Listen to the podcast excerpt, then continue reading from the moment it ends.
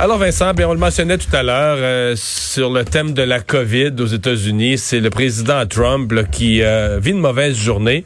Euh, bon, là, écoutez, il est accusé de mentir à répétition, mais là, c'est que c'est un grand journaliste de grande réputation et il a des enregistrements. Oui, parce que dans les derniers cas, par exemple, sur les commentaires que Donald Trump aurait eu sur des soldats là, morts au combat, disant que bon, c'était des losers, des perdants. Mais, mais c'est sûr que c'est vrai là. Ben, on, on... c'est le rédacteur en chef d'un magazine sérieux béton qui dit avoir quatre sources anonymes, mais quand un journaliste dit avoir des sources anonymes, ça veut pas dire que t'as entendu ça entre les branches. Souvent que t'es, t'es sur cassette, là. C'est que t'as promis à ces gens-là, t'as donné ta parole à ces gens-là, que pour leur sécurité ou pour leur réputation, tu, tu ne vas pas révéler leur nom. Ça veut pas dire que t'as pas de source. Souvent, t'es là, comme on dit en anglais, on tape, t'es oui. sur cassette. Et en plus, quand c'est un, je veux dire, des, des journalistes d'expérience dans un média respecté, ils ont Où les, les risques de poursuite sont gigantesques. Exact. C'est souvent, on peut, et il faut dire dans le passé de Donald Trump qui a fait des commentaires similaires sur d'autres personnes, entre autres sur John McCain, on peut penser que ça, euh, effectivement, que ben ça, moi, je suis convaincu que c'est vrai, là, mais. Mais euh, Donald Trump peut dire, c'est des fake news, les et médias ses supporters, ses supporters vont le croire, lui, là. Effectivement. Alors, ça va pas nécessairement coller, quoique ce dossier-là quand même collé un peu à Donald Trump. Est-ce que celui celui-là va coller concernant la COVID-19? Faut dire que là, c'est vraiment pas n'importe quel journaliste, c'est Bob Woodward, euh, lui qui avait contribué là, en fait, au dévoilement de certaines informations concernant le scandale du Watergate qui avait fait tomber Nixon. Donc, c'est un journaliste parmi les plus connus et respectés euh, aux États-Unis, qui est maintenant euh, rédacteur en chef adjoint au Washington Post. Et on a dévoilé donc euh, des extraits qu'on retrouve là, à la base dans un livre, un nouveau livre de Bob Woodward qui s'appelle Dans lequel on parle justement de la, façon dont Donald Trump gère les États-Unis, appuyé sur 18 entretiens qu'il a fait, des entretiens comme assez longs, avec Donald Trump entre décembre et juillet. Il faut croire que Donald Trump, une fois en confiance, euh, se révèle euh, sans filtre, et dans l'extrait, en fait, dans une série d'extraits qui ont été rendus publics par le Washington Post, ben là, ça frappe, parce que le président aurait délibérément euh, minimisé la menace de la COVID-19. Je vous rappelle qu'à la, au 9 mars, la date du 9 mars, Donald Trump disait encore sur les réseaux sociaux que c'était que comme la grippe. Là. Il disait il y a eu 36 000 cas de décès à cause de la grippe aux États-Unis, pour on n'a pas fermé l'économie pour autant.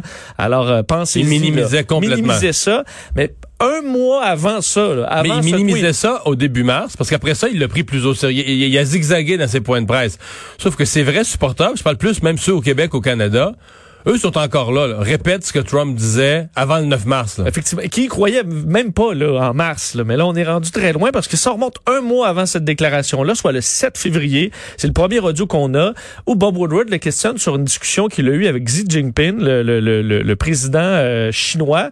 Et euh, il raconte donc que visiblement les informations concernant ce nouveau coronavirus sont inquiétantes. Le fait que c'est ça se distribue dans l'air et que ça ne tue pas que des personnes âgées. Fais entendre un extrait de ce qui a été dévoilé par le Washington Post. Well, we were talking mostly about the uh, the virus, and I think he's going to have it in good shape. But you know, it's a very tricky situation. It's uh, Indeed it goes it, it goes through air, Bob. That's always tougher than the touch. You know, the touch you don't have to touch things, right? But the air, you just breathe the air, and that's how it's uh, passed. And so that's a very tricky one. That's a very delicate one. Uh, it's also more deadly than your, you know, your even your strenuous flus. Alors, ça, Donc, c'est, il est traite, euh, il est contagieux par l'air, il est mortel. Beaucoup plus mortel que le que dit les plus dangereux virus de l'influenza. En d'autres termes, il disait publiquement exactement le contraire des informations qu'il avait. Qu'il avait même un mois auparavant. D'ailleurs, il va dire plus loin dans l'extrait que c'était cinq fois là, au moins, et au minimum, au moins plus dangereux que euh, que les euh, que la grippe. Et là, dans l'autre extrait, là, on, on, se, on se reporte dans le temps le 19 mars. Yeah, exactly. Young people to plenty of young people. You went through a pivot on this to, oh my God, the gravity is uh, almost inexplicable and unexplainable. Well, I think Bob really, to be honest with you, Sure, I want you to. I be. wanted to. Uh, I wanted to always play it down. I still like playing it down Yes, uh, because I don't want to create a panic. Bon, alors il explique que selon des informations, le même effrayantes qu'il a eu, ça touche des jeunes. Il dit il y a beaucoup de jeunes qui sont affectés. Euh, le journaliste lui dit il y a eu un point de pivot là, dans votre gestion euh, où vous avez vraiment pris conscience à quel point c'était même euh, inexplicable à quel point c'est gros la situation. Et il va lui répondre que il il veut minimiser cela. Il dit vous me minimise volontairement et compte, aime encore minimiser la situation dans le but de, de ne pas créer de panique. Ouais, sauf que dans le discours public, euh, pour pas créer de panique, mais c'est aussi qui c'était supposément pour aider l'économie, là. Parce qu'il y, a eu plusieurs discours là-dessus, mais il y a un moment donné, c'est des républicains euh, radicaux qui disaient euh, il faut minimiser le virus. Puis là, maintenant, on sait qu'ils autres savaient que c'était grave, donc minimisaient pour, au nom de l'économie. Puis je suis le dernier gars qui va trouver ça pas important l'économie, mais c'est juste que c'est un échec. Pour moi, c'est que c'est un échec sur toute la ligne. L'économie américaine a été aussi durement frappée que les autres. C'est parce qu'en rassurant trop la population, tu les empêches de commettre, de faire les gestes pour arrêter la pandémie. Là. Et d'ailleurs, on disait que ça fait selon certaines recherches là, que avoir euh, eu un discours clair euh, dès le départ et des gestes rapides aurait permis de sauver au moins 50 000 vies humaines aux États-Unis. Euh, d'ailleurs, ça a été la réaction de Joe Biden aujourd'hui qui disait bon, Donald Trump a menti aux Américains, disant que non seulement ça avait coûté des vies, là, discours trop euh, trop rassurant sur la COVID-19, mais que ça avait aussi amené l'économie américaine dans un tailspin, là, donc vraiment une, une chute euh, une, chute en mais Qu'est-ce que tu penses qui va être l'effet sur euh, tout le mouvement, là, parce que quand même, là, le mouvement des, des je vous appelle les négationnistes, ceux qui disent que ça existe pas, que c'est une invention, que parce que eux se fient sur le fait que Trump, il sait lui.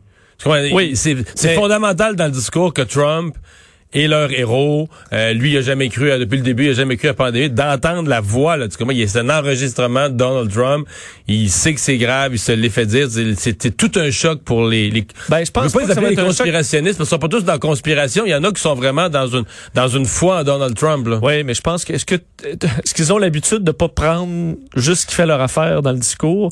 Je pense que oui, là. Je pense qu'ils vont juste passer par-dessus ça en disant ah, il devait avoir une raison derrière ça euh, qu'on comprend pas. Là. Ben, une explication. Parce que d'ailleurs, son installation, le fait que les, euh, la Maison-Blanche pousse, je lisais ça aujourd'hui, le pousse la 5G, entre autres, partout à travers les États-Unis, mais certains disent Ah, OK, mais c'est parce que Trump veut affaiblir notre système immunitaire, ce que, le, ce que ferait la 5G selon les conspirationnistes, dans le but de nous immuniser plus rapidement à la COVID-19. Il y a toujours une explication. Toujours, euh, il y a toujours quelque chose. On gagne jamais. Alors, est-ce que ça va ébranler sa base qui croit déjà pas au virus? le fait que Trump y est cru. Mais moi, je pense que ça va secouer certains. Mais en tout cas, c'est un des gros dossiers aux États-Unis euh, aujourd'hui. D'ailleurs, sa, sa, responsable des communications à la Maison Blanche tantôt disait à une, question des journalistes, il dit il a, il a jamais, le président n'a jamais minimisé la situation.